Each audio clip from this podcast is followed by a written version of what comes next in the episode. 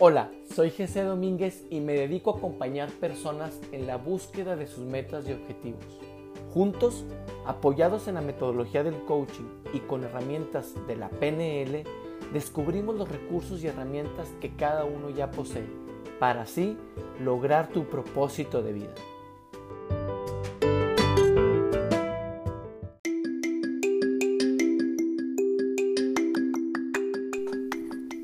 Latido de nuestro corazón y el respirar es una función automática que realiza el cuerpo.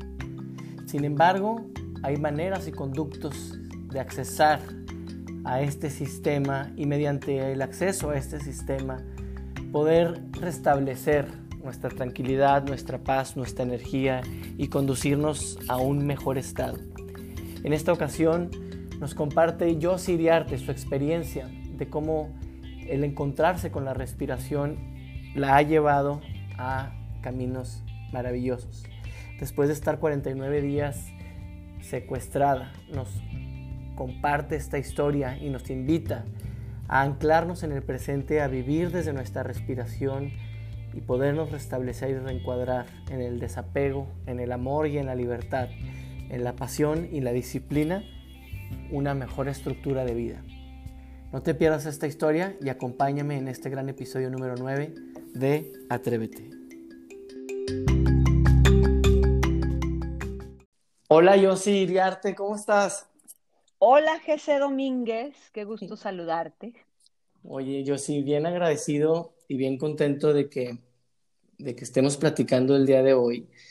Y tengo un deseo profundo de, de poder aprovechar el tiempo y hacer preguntas verdaderamente que, sean importantes porque es, es, un reto poder tener 40 minutos, 50 minutos platicando contigo y hablar de un solo tema porque se me hace que eres una persona súper interesante, con mucho que compartir y con muchas experiencias que, que has pasado, que sería difícil como ahondar en un solo tema contigo, este, pero bueno, voy a, a iluminarme y a pedirle a todos mis dioses que me den esta sabiduría para poderte hacer buenas preguntas.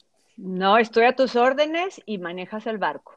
Bien, muchas gracias, Josie. Lo primero que, se me viene a la mente por algo que estuvimos platicando hace tiempo es, tú has sido instructora de jazz, de aerobics, guía de meditación, de yoga, consultora, eh, conductora de un programa de televisión, comunicadora, maestra Montessori, maratonista, Ironman, por, por decir algunas cosas que, que me parecen pocas.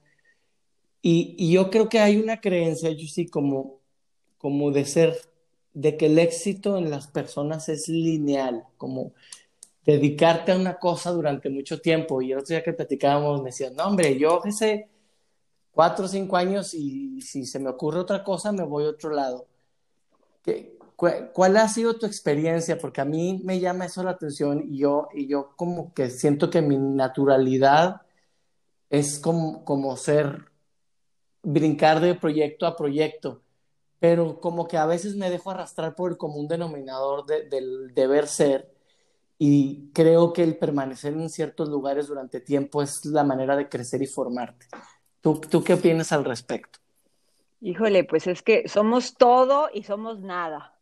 Y en esa dualidad me veo siempre navegando y me apasionan tantas cosas en la vida que a veces no me quiero perder, ¿no? Esta gran oportunidad de estar en el presente por, por sueños o por necedades o por ideas o creencias que fueron establecidas y, que van cortando ¿no? la libertad del alma, del ser, que es básicamente donde me gusta conectarme. Y pues trato de ser muy honesta, consciente de dónde pongo mi energía y, dónde contribuyo a esta colaboración de todos en, hacer un mejor lugar, un mejor espacio. Y me doy permiso. Yo al final eh, creo que la palabra es darnos el permiso de evolucionar si sabemos que, todo es un constante cambio, ¿por qué no nos damos el permiso también de cambiar nuestra manera de pensar, nuestras actividades? Y, pues por ahí me voy. Me gusta la disciplina y me gusta el compromiso, entre comillas, y me gusta hacer las cosas bien y, me gusta empezar y terminar lo que me propongo, pero mi ser también tengo que respetar que, que soy muy inquieta y me gusta ir descubriendo diferentes colores y en el momento que siento que la etapa terminó, eh, soy muy rápida en esa transformación y me doy cuenta que es momento de cambiar. Y pues así he estado y, y pues aquí contigo platicando, feliz. ¿Cómo, cómo, cómo puedes, de qué forma tú conjugas esta manera de, de darte permiso de experimentar diversos matices y luego, por otra parte, ser mamá de dos bellas criaturas y, y entonces cómo conjugar esta libertad de darte permiso y y acompañar a dos personas a crecer y que obviamente, como dices, obviamente pues hay disciplina, ¿no? Y hay, y, hay maneras de, de, establecer una estructura, pero ¿cómo conjugas tú esta parte con, con, con ser mamá de dos ya casi adultas? Sí, están en la adolescencia, es un reto enorme que me encanta. Eh, pues se ha dado todo muy orgánico, creo que para mí es no definirme, ¿no? Es, sí, claro que soy mamá, pero también soy otras cosas. Y claro que soy pareja, pero también soy otras cosas. Y claro que soy mujer, pero también soy otras cosas. Y, soy hija. Y somos mucho, pero no hay que definirse. Porque en el momento que entramos en esa cajita donde el deber ser de, de, ¿no? Del deber ser mamá, del deber ser pareja, del deber ser mujer, del deber ser, y empiezas a perder ahí un poco la honestidad. No me gusta definirme y entonces voy caminando muy clara en el momento presente otra vez, regreso a esto.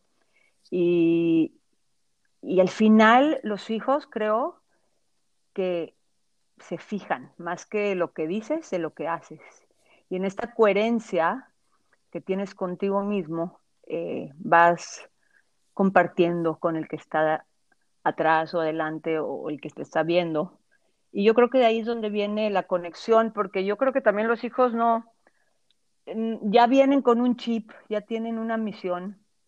Los padres, en este caso yo me defino como solamente una guía para abrirles ese, ese espacio de tantos caminos donde solo ellos y ellas pueden elegir. Interesante. Y dices que como que ya venimos cada quien con un chip. Y te preguntaba yo el otro día, oye, a, mí, yo cuando te, observaba a la distancia, que no tenía el gusto de entablar conversación contigo, y hablo de cuando yo era un puberto, quizá. Yo te, yo te decía, yo, a mí se me hacía que tú no, pertenecías al sistema en donde estabas. Y ahorita dijiste dos cosas, como el venir con un chip y el no definirse, porque tú me hablabas de una convivir con una energía masculina muy activa de tu parte. O sea, me decías, yo hacía cosas que no necesariamente tenían que ver con lo que hacían las niñas en, ese momento, en tu época. Y como que venir con este chip. ¿Cómo, cómo es crecer así? En, en un, como no definiéndote por un rol, sino por tu chip que ya tienes. Pues mira, yo no me di cuenta de que eh, se veía o me veían diferente, yo me sentía parte de. Eh, sí, en esa, como te digo, en esa personalidad inquieta y retadora y rebelde un poco dentro del deber ser, pues me empecé a pues hacer en una, en energía más masculina, podemos decirlo así, porque todos somos energía masculina y femenina. Yo me empecé a definir un poquito más en energía masculina y, porque tuve un despertar muy pronta, creo, a los seis años, creo que ya había descubierto ciertas cosas sin saberlas todas.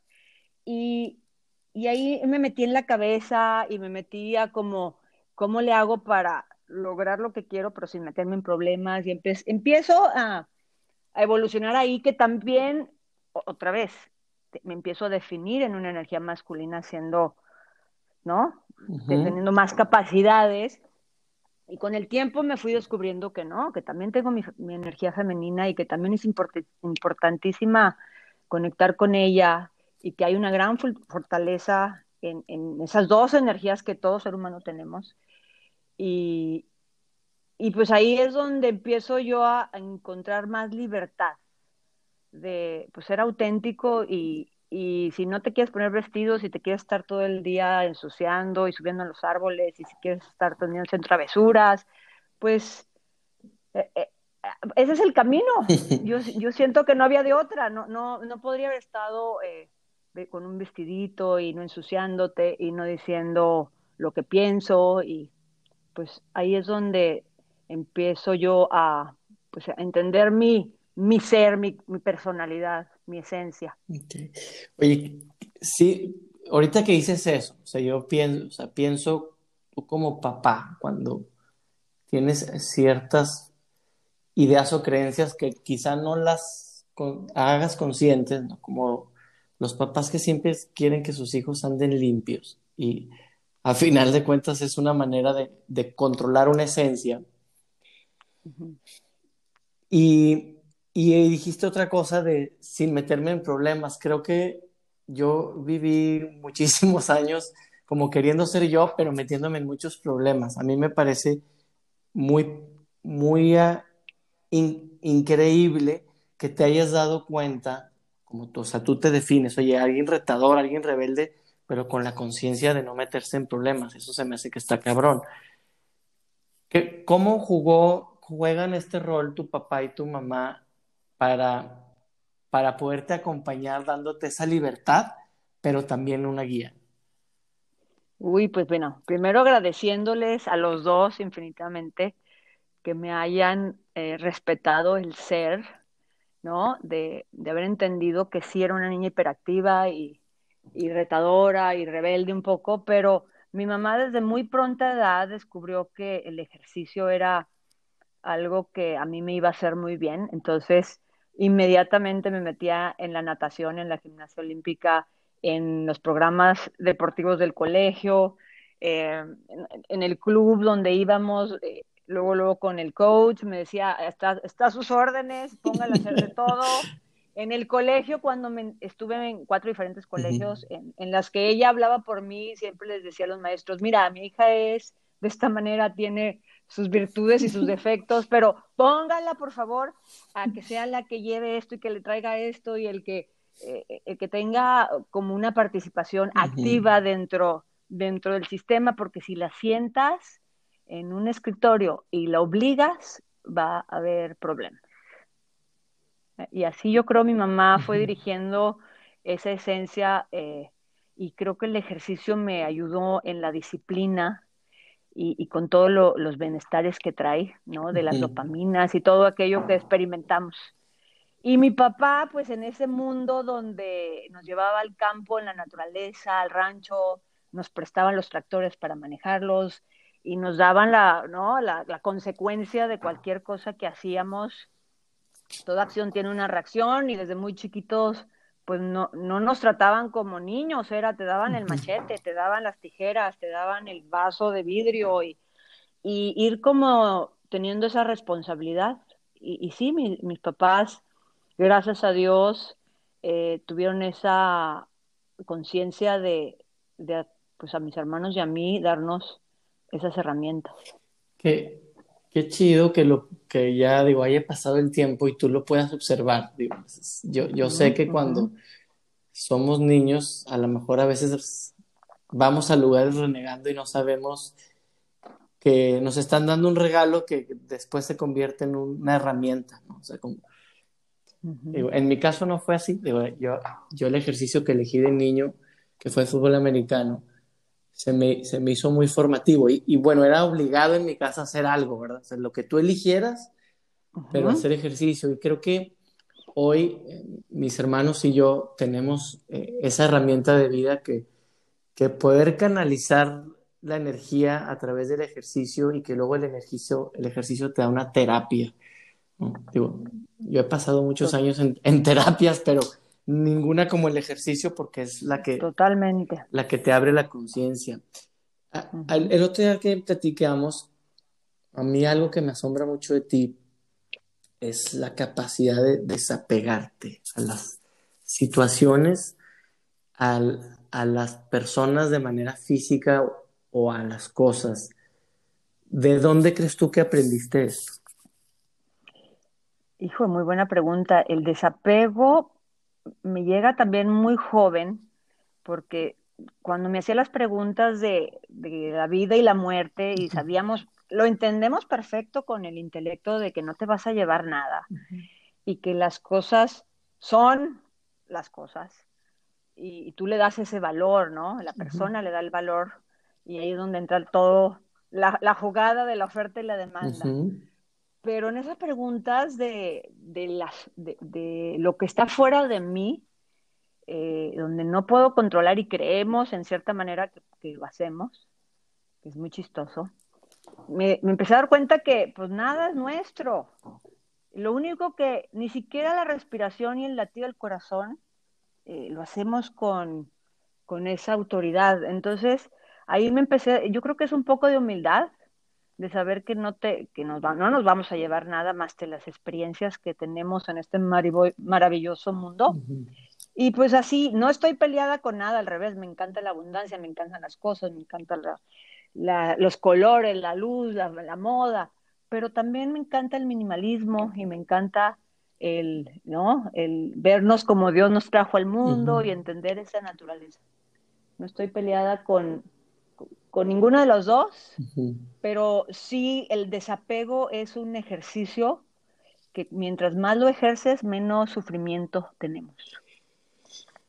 Se escucha bien fácil, yo sí. Este, y hay gente que lo hace. Tú eres una de ellas. Este, yo, yo. No, pero me, ha costado, ¿eh? ¿eh? Todo cuesta, por supuesto. Es muy, muy complicado estos conceptos pero una vez que son conscientes y que te resuenan, ahí es donde ya tenemos la responsabilidad de, ejercerlos.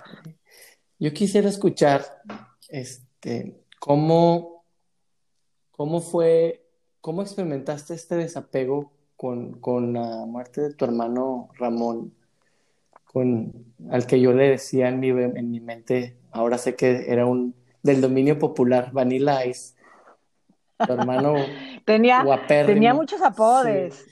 Este... Se te hacía guapérrimo, eso me decían, y yo lo veía decía, Dios de mi vida. no, era un tipazo. Sí, sí, sí. ¿Cómo, cómo fue vivir el desapego de, del quien yo de, escuchado de ti era pues con con el que mayor conexión tenías de tu familia? Pues mira, lo que sucede es que pues ya fui tercera y cuarto y nos tocó unos papás ya muy involucrados en sus deberes y trabajos y, temas. Y vivimos pues muchas cosas similares y éramos cómplices en todas las travesuras y teníamos una esencia muy similar. Este, también nos peleábamos por todo, eh, que es parte de, ¿no? Y, y siento que, pues como todo, fue una persona que llegó a tener una vida plena, fue, fue una persona que yo la vi siempre feliz, rodeado de grandes amigos, con una capacidad de, relacionarse. También conoció el amor. Entonces, cuando pasó el accidente, él y mi primo, que también era muy cercano a mí, me di cuenta y, ya había padecido eh, muertes antes de seres queridos, mm. que pues la línea es la línea y que nadie se salva de ella y que pues vivió una vida maravillosa y que se fue de este mundo sin sufrimiento. Por lo que yo no estaba aquí, pero por lo que me cuentan, pues fue rápida. Entonces siempre fue así como, hijo de tu madre, o sea, ni siquiera te tocó sacar un poquito de ampolla. Entonces, pues son seres libres que vienen a disfrutar de este paraíso y, y, así se van. ¿Y cómo, cómo vivías tú? Porque cuando platicábamos, y, es muy no natural, ¿no? Cuando tú observas la situación desde afuera, cualquiera que sea, es increíble la practicidad con la que nosotros vemos las cosas, ¿no? O sea, a veces observas a, la gente sufriendo sin necesidad, pero tú no eres la gente, tú eres el observador. ¿cómo, cómo fue vivir? Eh, eh, quizá con comentarios como me dijiste, oye, como, ay, no estás viviendo el duelo que deberías vivir y algún día te va a alcanzar. O quizá ver a alguien muy cercano a ti, eh, no con la misma capacidad de aceptación de la situación y, como el, el desapego de, de, la persona física. ¿Cómo, ¿Cómo fue esta etapa? Pues como te platico, el desapego ya venía un poquito en, mi, en mi DNA, o sea, yo era conceptos que ya las pensaba mucho y pensaba mucho en la muerte desde hace mucho tiempo, entonces se me hacía natural, pero pues todo el mundo en el proceso del duelo, ¿no? De, del dolor, claro que duele y claro que fue duro, pero también entiendes que la vida es un ratito y nadie somos dueños de nada y que yo visualizo desde que nacieron mis hijas que las podría en cualquier momento perder. De hecho, perdimos nuestro primer bebé. y, y, y, sí, son las pérdidas que cuestan tanto, pero los sistemas nos enseñan que, pues, que la, la palabra normal, que es normal que primero se muera un anciano y que después se muere, ¿no? Que después se muere un niño. Pero yo en, en lo que me ha tocado ver, no hay una ley que me pueda comprobar esto. Entonces, creo que todos venimos a tener un, el momento que alguien más, si creo en un Dios, nos regala y pues solo nos corresponde disfrutar. yo, yo me pregunto qué, qué ha sido normal en tu vida, yo sí.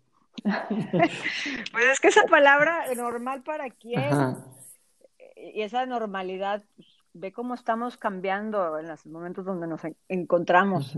Antes era normal, ahora es anormal, y lo que para nuestros papás era normal, para nuestros hijos es anormal, entonces ya esa palabra es muy trillada, hay que hay, hay que mm, definirla, ser muy específicos. Oye, ahorita que decías, no, no aprendemos, no controlamos el latido de nuestro corazón o la las veces que respiramos. O sea, es como algo muy inconsciente que, de hecho nos controla y a veces nos descontrola. ¿Cómo, cómo, cómo fue tu experiencia sin clases, sin guías? Em, el aprender a controlar tu, tu emocionalidad a través de la respiración, tus pensamientos, la, ¿cómo le llamas tú? A la secretaria. le pusimos la secretaria a la, a la mente. Ahora resulta, ahora es la secretaria y hasta la visto y la siento y le digo lo que tiene que hacer. O el secretario, ¿eh? Puede ser. Ok. Eh, muy interesante. Mira, yo en el ejercicio desde muy joven me daba cuenta que me perdía en la respiración. No, yo no, no sabía del tema de la meditación y, y también, también sentía cuando en el rezo, al rezar, muy chiquita me enseñaron a rezar, y entre el rezo y la respiración me sentía que había una, un bienestar en mi ser. Entonces a veces cuando empezaba a correr, que empecé muy chica a hacer pista porque me encantaba participar en los, en los deportes de la escuela para viajar y conocer gente nueva. Este, en ese proceso era correr y correr y, nadar o lo que te tocaba, y era meterte en la respiración y meterte en el, en el rezo, y de repente volteabas y ya habían pasado media hora. Y en el proceso de que sufrí o no sufrí, o me quedé sin aire, o me dolía la cadera o la, la rodilla, había una desconexión de la mente. Entonces, ahí nada más estás ejecutando pues el deseo, ¿no? El movimiento, el, el, reto, el, objetivo, y ya la mente no está interviniendo. Y de ahí, poco a poco, ¿eh? ha sido como mi, pues mi, tema donde me, me encanta aprender que la respiración es el puente de nosotros hacia el universo y nosotros hacia la mente. Y en estas respiraciones son las conexiones que tenemos con todo lo que nos rodea y luego entendemos que todos somos uno. Y ya me voy a ver muy loca, pero al final en todos somos uno, hay una ilusión y, te vas por todos esos caminos. Pero sí, sí es increíble el poder de la respiración y que nos enseñan muy poco a manejarla. Más bien la respiración a veces nos maneja a nosotros. Y cuando empecé em, eh, a, entender esto, fue cuando estuve confrontada con una situación en donde me tuvieron encerrada. Eh, no sé si quieras hablar del tema. Más bien yo. y, y compartirlo. Yo te pregunto si tú quisieras. Por supuesto, les comparto eh, pues esta situación en donde yo hablo desde mi experiencia, porque en este, en este mal trago de, agua que tuvimos en mi familia, pues hay muchas maneras de ver esto. Yo ahorita te las expreso desde mi punto de vista hacia mi persona. Eh, estuve pues secuestrada 49 días y yo viví un, una situación en donde estuve en un cuarto muy pequeñito debajo de la tierra, sin, con muy poca luz, en, en, algunos momentos no la tuve, no tenía cama, no tenía excusado, no tenía baño, no, no había ninguna cosa para la higiene. Entonces estaba yo muy conectada con, conmigo, desde no dormir en el piso y cómo empiezan a dolerte las costillas y cómo empiezas a, pues a controlar, ¿no? Las, todas las enfermedades mentales, esquizofrenias, angustias. Y, en ese reflejo, en ese cuartito, pues yo tenía 22, 23 años, recuerdo bien. Me empecé a confrontar con todos los fantasmas de la mente, ¿no? Y si se dan cuenta, y si me van a matar, y si me van a comer, y si me van a esto, y si, y si los de afuera están sufriendo, y si yo... Entonces me estaba volviendo loca. Y esa, esa mente que no paraba de desarrollar voces, se convirtió en un elefante que me presionaba el pecho y, ahora puedo empáticamente y compasivamente entender a la gente que padece de, pues, de ataques eh, de angustia. y, y, y, sí, son reales, por supuesto que estamos viviendo esa realidad, pero desde ahí yo con mi respiración despacito, empecé a callar todas esas voces, empecé a ponerlas en su lugar y darles, ¿no? Nombre y, voz. Y después, al final le llamé a todas las secretarias porque eran diferentes voces, diferentes personalidades. Podía definirme en cada una de ellas. Y al final esa secretaria, eh, pues le ordené que trabajaba para mí, que iba a ser gentil con ella y que iba, por supuesto, a, a utilizar, ¿no? las, las ideas que me daba, pero que yo en ese momento solamente la necesitaba calladita y cooperando. y en ese momento pude conectarme a una respiración muy gentil, despacito. Respiraba, inhalaba muy despacito y exhalaba, porque aparte no había mucho oxígeno, entonces no podía estar moviéndome ni, ni haciendo mucho brincadera para, pues quitarme la ansiedad, porque pues en los que hacemos ejercicio eso normalmente buscamos. Pues no, no tenía ni ese espacio, entonces en esa respiración gentil y despacita empecé a descubrir que pues había calma y que había paz y que podía traer cualquier pensamiento que yo eligiera, no la secretaria, dentro de una conciencia más arriba de la mente. Y empecé a tener este poder de traer, ¿no? El mar, todas las cosas que me, que me gustan a mis pensamientos y pensar que, pues sí, que tal vez era mi, mi destino estar en esas circunstancias, pero también era mi destino pasarla bien. Y empecé a, como a escoger, ser muy selectiva de los pensamientos, muy selectiva en lo que yo misma me hablaba a mí empecé a hablarme como si fuera una niña de tres años, ¿no? E, en decir, eh, yo sí te, te quiero y te escucho y te acompaño, pero como si fuera algo fuera de mí. Sí, eso es lo que te quería preguntar. O sea, ¿desde dónde podías oírte o verte? O sea, porque yo, yo te escuché que ahorita no lo dijiste, pero la vez pasada que hablamos me hablabas de nueve yosis, por ejemplo. ¿desde qué parte las escuchabas? O sea, ¿desde dónde te hablabas como si fueras una niña?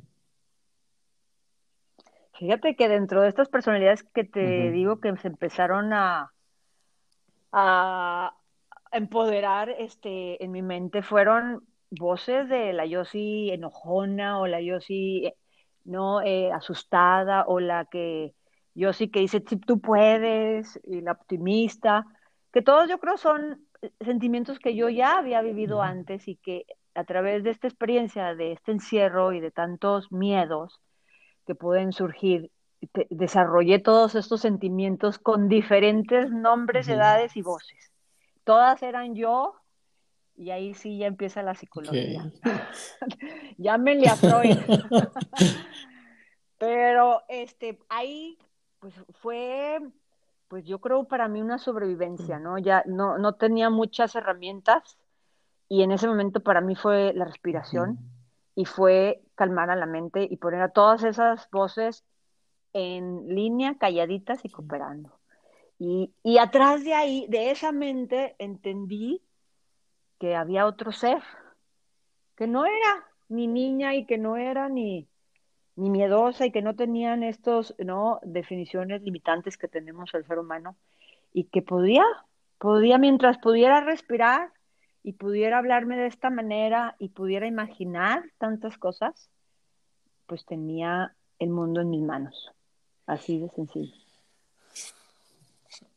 Así de sencillo suena. Sí, oye.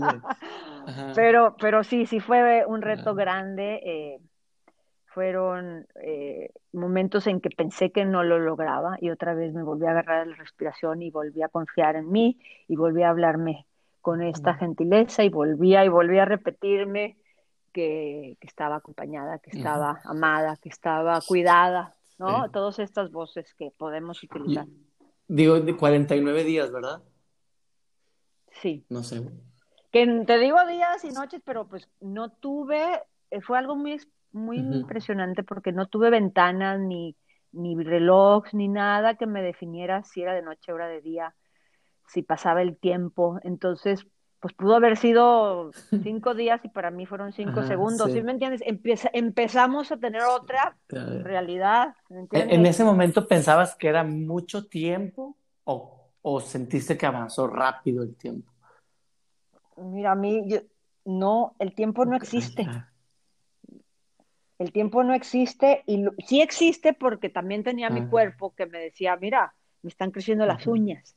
Y mira, pues también tengo que ir a mis necesidades como todo ser humano, ¿eh? No sé.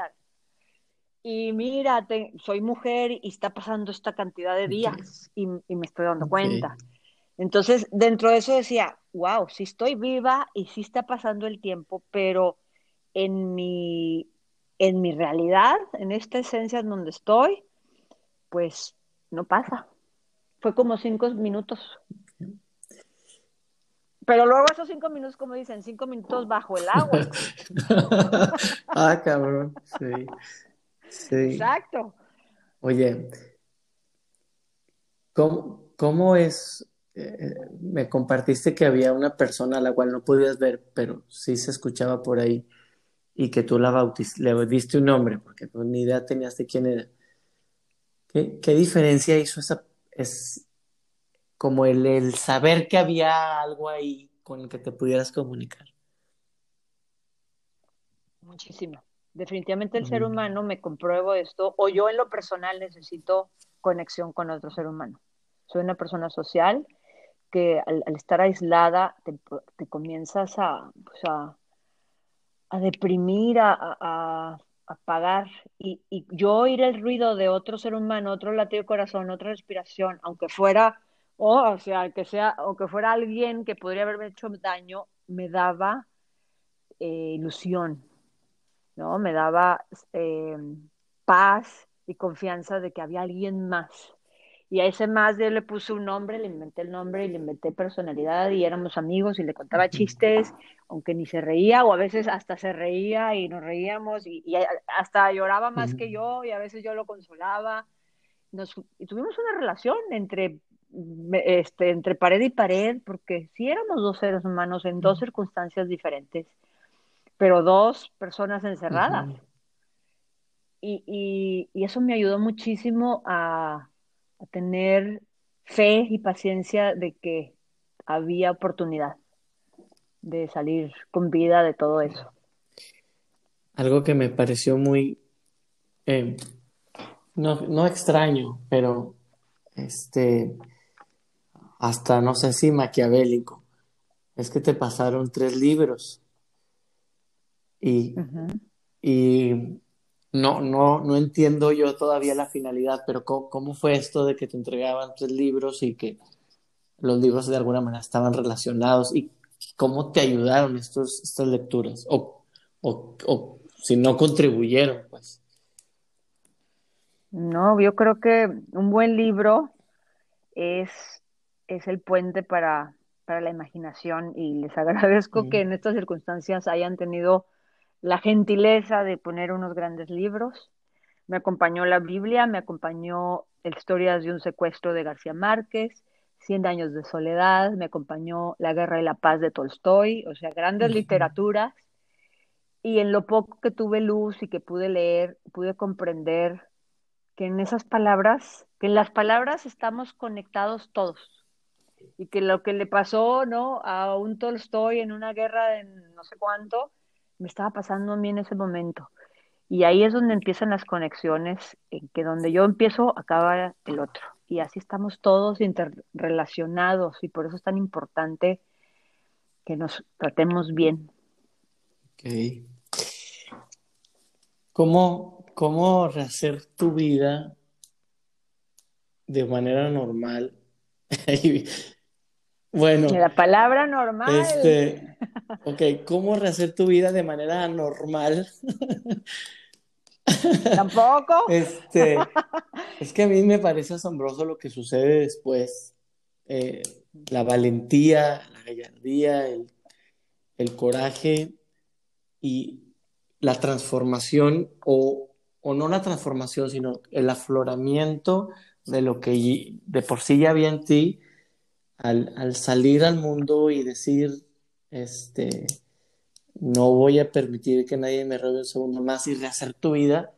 Otra vez como parecido al tema de cuando se va tu hermano, como decir, pues ya pasó esto, voy a continuar con lo que sigue, honrando la memoria de mi hermano y ahora en este sentido honrando, honrando a la Yossi, llegar, abrazar a la familia y después decir, move on, go on, lo que sigue.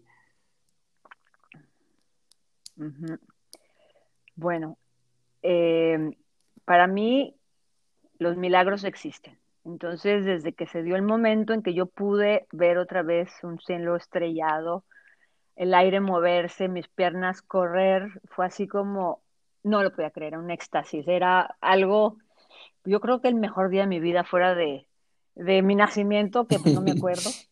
Y, y, y pues sí es un renacer, ¿eh? Digo, renacemos todos los días y eso también lo, lo, expreso, pero este fue un renacimiento de conciencia para mí. Y en esa oportunidad que, que tú, que tengo y que tuve en ese momento, eh, pues no, no lo tenía muy consciente, pero llegué con mi familia y nos abrazamos y, y, y ahí yo me daba cuenta, antes de que pasara todo esto, yo montaba. Y en, y en el caballo cuando saltábamos y nos caíamos y nos dábamos unos trancazos, a mí me decían la maromera paez, porque, o sea, me caía y me caía y me volvía a caer, pero siempre caía parada. Y entonces, como un gato, como un gato que tiene sus varias vidas. Ahí tú comprenderás también. Este, y ahí es, te caías y te volvías a subir con ese miedo de que es que yo no puedo esa, esa altura, yo no puedo el caballo, lo que quiera hacer que le quieras echar la culpa. Y era, vuélvete a subir, teníamos un entrenador excelente, te vuelves a subir y vuelves a superar ese, ese obstáculo. Entonces yo con esta situación se me hizo fácil, después de, ya estar en mi casa, tranquila, con todo el mundo, ¿no? En esta, en este éxtasis de, de que estamos todos juntos, pues se me da la, se me ocurre la idea de volverme a ir a correr y tener ese momento para mí, y, pues fue un momento muy personal. Yo necesitaba como darme ese espacio mío de, volver a sentirme libre y de tener confianza y de superar, ¿no? Eh, donde me había quedado por, por, por elección, lo demás había sido sin que yo quisiera. y quise otra vez estar ahí y hacer lo mismo que había hecho en el, último momento que estuve antes del secuestro. Y entonces, cuando regreso a mi casa, pues mis papás estaban muy, muy enojados de, de pues mi inconsciencia de que no me estaba dando cuenta de la capacidad de lo que había pasado, que no podíamos tener una vida normal, que hablando de lo normal, y que y que tenía que tener más prudencia y más cuidados y más esto y que ya y, ahí me salió una rebeldía de hablar con mi papá muy fuerte en cuando y, y yo después me disculpé muchísimo porque imagínate todo lo que había pasado y decirle porque él me dijo no te das cuenta de lo que ha pasado y me salió el dragón. Y, dije que no me doy cuenta de lo que ha pasado. Sí Sí, lo hemos vivido todos juntos, tú de un lado yo del otro, pero estas personas, quien sean, o esta energía, quien sea, nos está quitando los minutos, los segundos eh, de, de, nuestras vidas. Y eso no lo voy a permitir ni un segundo en mi vida. Algo que yo no permita me va a quitar mi paz. Fue así como mi, mi manera de deshogar ese coraje que tenía y ese enojo que tenía y, me sentí bien al decirlo. Después, ¿no? Después reconocí que fue agresiva y que la manera en cómo lo dije y también él me compartió su manera de pensar que era muy inteligente, con mucha sabiduría y pude aterrizar, ¿no? Entre la temeraria, que estaba totalmente fuera de sus casillas, a, a, una persona cuidadosa, prudente, inteligente, y ahí pues ponte en el punto del el punto medio donde funciona, ¿no? En donde vamos a seguir viviendo, vamos a seguir siendo quien somos, vamos. Y mi papá también tenía esa esencia, era una persona sencilla, confiada, y tampoco nunca lo perdió, pero sí fueron retos, ¿no? De paso a pasito para que todo volviera a, a ser coherente. Ok. ¿Cómo, cómo te ha servido esta experiencia? Digo, porque cuando, pasó esto, pensamos en, una chava, pero yo ahorita digo, no, cuando tienes 22 años, pues como que todavía no estás todavía del otro lado, ¿no? faltan muchas cosas que te hacen ser una persona, no quiero decir maduro, sino la misma experiencia va cuajando en tu nivel de conciencia otras cosas, pero ¿cómo, te ha acompañado ya más de 20 años esta experiencia? O sea, de, cómo te ha sido útil. Pues mira, al principio todo ha sido una evolución y, un proceso, y, como te comentaba, yo creo que eh, la vida son procesos y hay que disfrutarlos. Yo en ese momento hasta donde yo llegaba es pues querer seguir haciendo lo que yo me había propuesto. Estaba comprometida, me iba a graduar de la universidad, iba, me estaba entrenando para el maratón Lala de aquel entonces. Eh, tenía muchos, muchos proyectos en, en, en mi charola y para así dije, todo se va a ejecutar, nada se va a cambiar porque así como decía, esto no va a cambiar ni un segundo de lo que yo antes era ni lo que quiero ser, más, o sea, me convertí un poquito en, había más claridad, más seguridad en, en, ejecutar lo que quería hacer. Entonces, de ahí ya estaba yo, pues, decidida. Y gracias a Dios todo sucedió así. Y con el tiempo, pues, eh, seguí teniendo esa misma manera de ver las cosas. Pero sentía que yo estaba mucho en la personalidad de, de, ¿no? de esa esencia de, hiperactividad, de mucho ejercicio, de mucho hacer, de porque así soy yo y, llega un momento en que me doy cuenta que no, que también somos etapas y que lo que me gustaba a los 10 ya no me gusta a los 20 y lo que me gustaba a los 20 ya no me gusta a los 30 y antes lo de los 30 ya no, a los 40 ya, ya pasó y ya voy entrando a los 50 y, y yo creo que todo en la vida son etapas y por eso siento que es muy importante vivir cada una de ellas.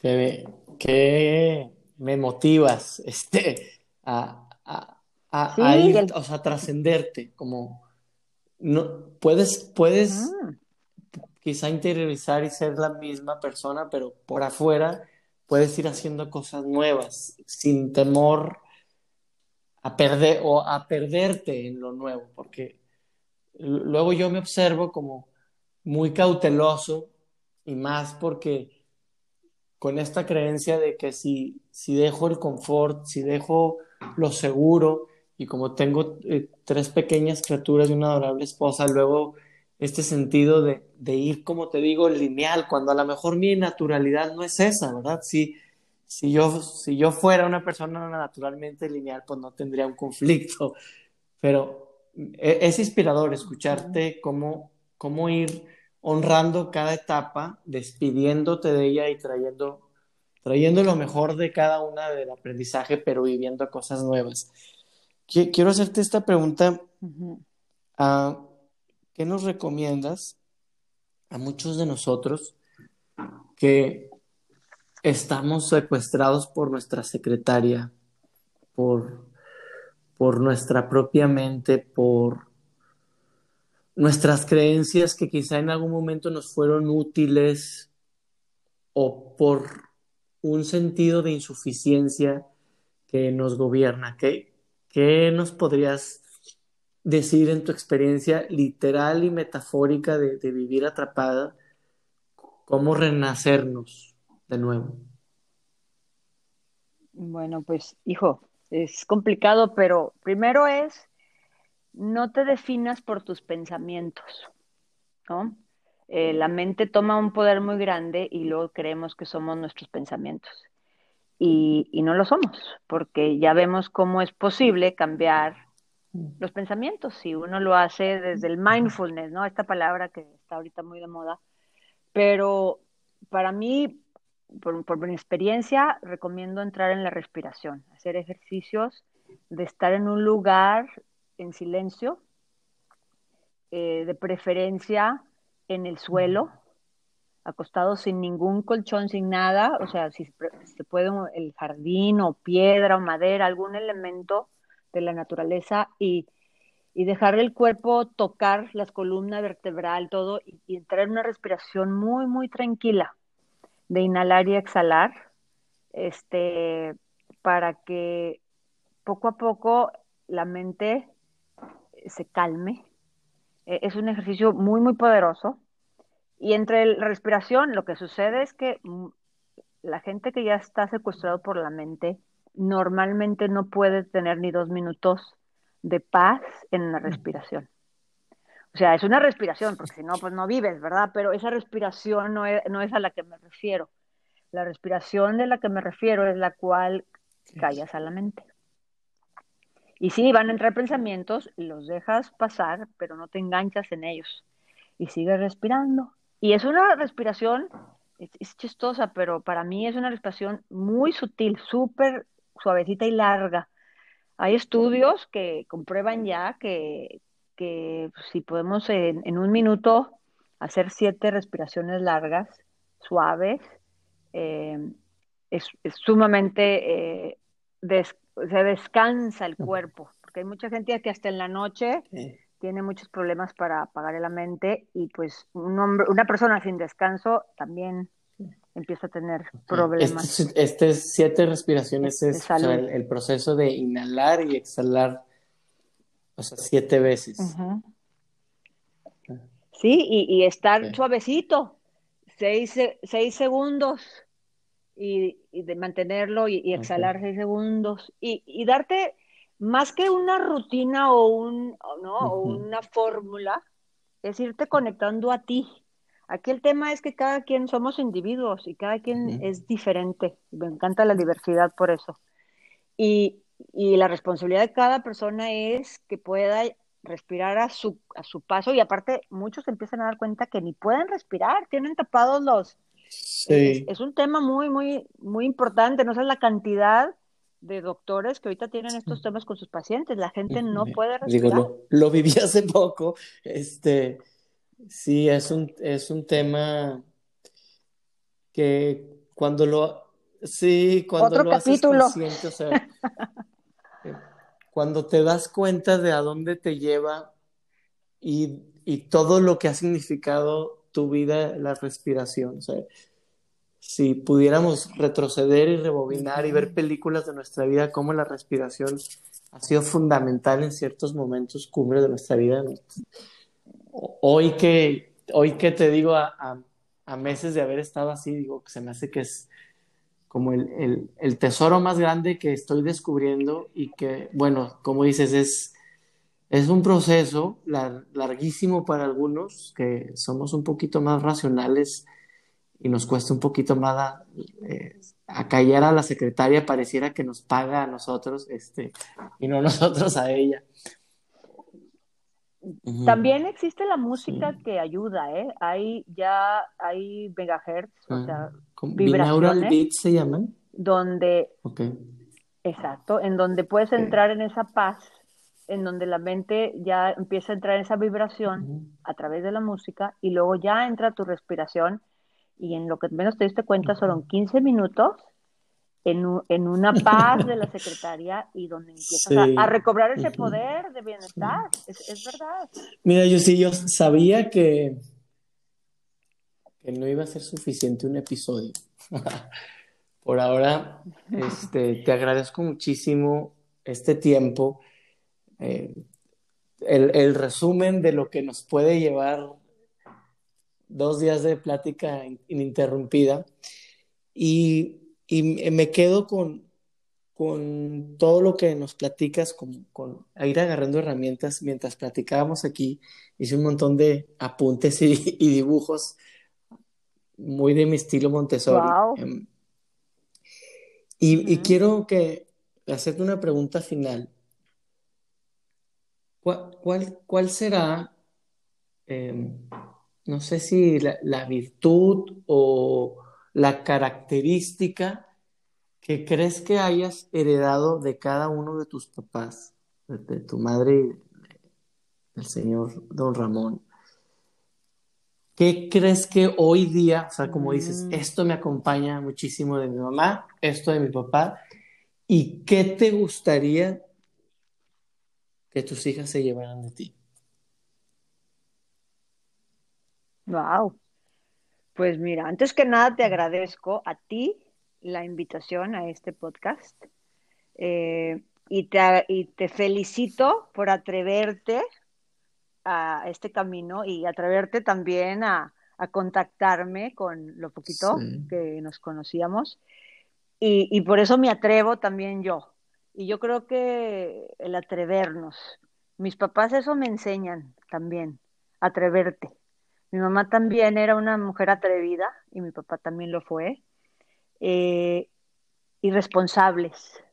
Fueron personas responsables de ellos, de sus acciones. Y, no siento que no es como, no hagas, no, nunca tuvieron ese miedo. Es, si vas a hacer algo, solo responsabilízate. ¿Me entiendes? Y, yo con mis hijas, pues, eh, me encanta la libertad, me encanta la gratitud, me encanta la confianza, el amor, que se tengan todas estas virtudes, que estén en la paz y que, digo, ahora los adolescentes tienen unos retos enormes, tienen mucha presión del sistema y yo en lo personal todo el día les digo que son suficientes, que, que, que tengan disciplina, por supuesto, y que sean honestas con quienes son pero sí tratarles de bajar esa carga que, que toda la comunicación que ahora reciben eh, los, los atiborra. Y, y, pues esa mirada, ¿no? De, las miradas dicen más que mil palabras, está, esto ya está muy usado, pero la mirada dice todo. Y, y más que palabras, me quedo hmm. con esas miradas. Te agradezco infinitamente créeme que he hecho una lista de frases este, en estos 50 minutos increíble. Tiene, tienes ya todo un repertorio para hacer un libro, yo sí. Te, agradezco mucho, me quedo sumamente eh, como energizado el día de hoy con, con, esta experiencia y abrirte las puertas de este lugar para que nos ayudes y sigamos creciendo juntos. Bien.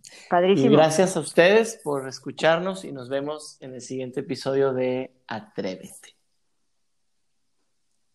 Que tengan un bonito día.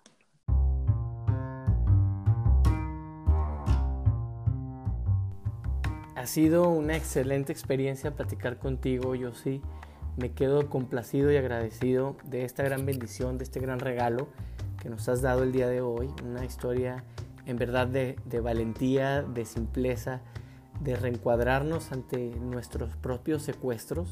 Claro que el tuyo fue uno literal, pero en la metáfora de, de, vivir anclados, de vivir secuestrados por la secretaria, como tú la llamas, y de no enseñarle a ella que quién es el que manda es una gran lección que nos das, ponerme en su lugar, el desapego con el que, con el que te vives y la libertad de ir buscando en la pasión lo que te gusta y poder brincar de un proyecto a otro sin más ni menos. Es una experiencia maravillosa la que nos has dado hoy, un gran aprendizaje y creo que harán falta otros episodios para seguir platicando contigo, seguir aprendiendo de ti, de esta gran lagunera que vive lejos pero que ama su tierra. Te agradezco muchísimo el tiempo, el espacio y bueno, nos estamos viendo pronto. Y a ti amigo, amiga, si te gustó, si te fue útil o crees que le puede servir a alguien este episodio y los otros, ayúdanos a que estas historias lleguen a más gente. Comparte estas historias a través de tus redes, sígueme en la página de Instagram como GC Domínguez Coach o en mi página de Facebook como g.c Domínguez el Coach. Este fue un episodio más de Atrévete. Te veo en el siguiente episodio. Gracias.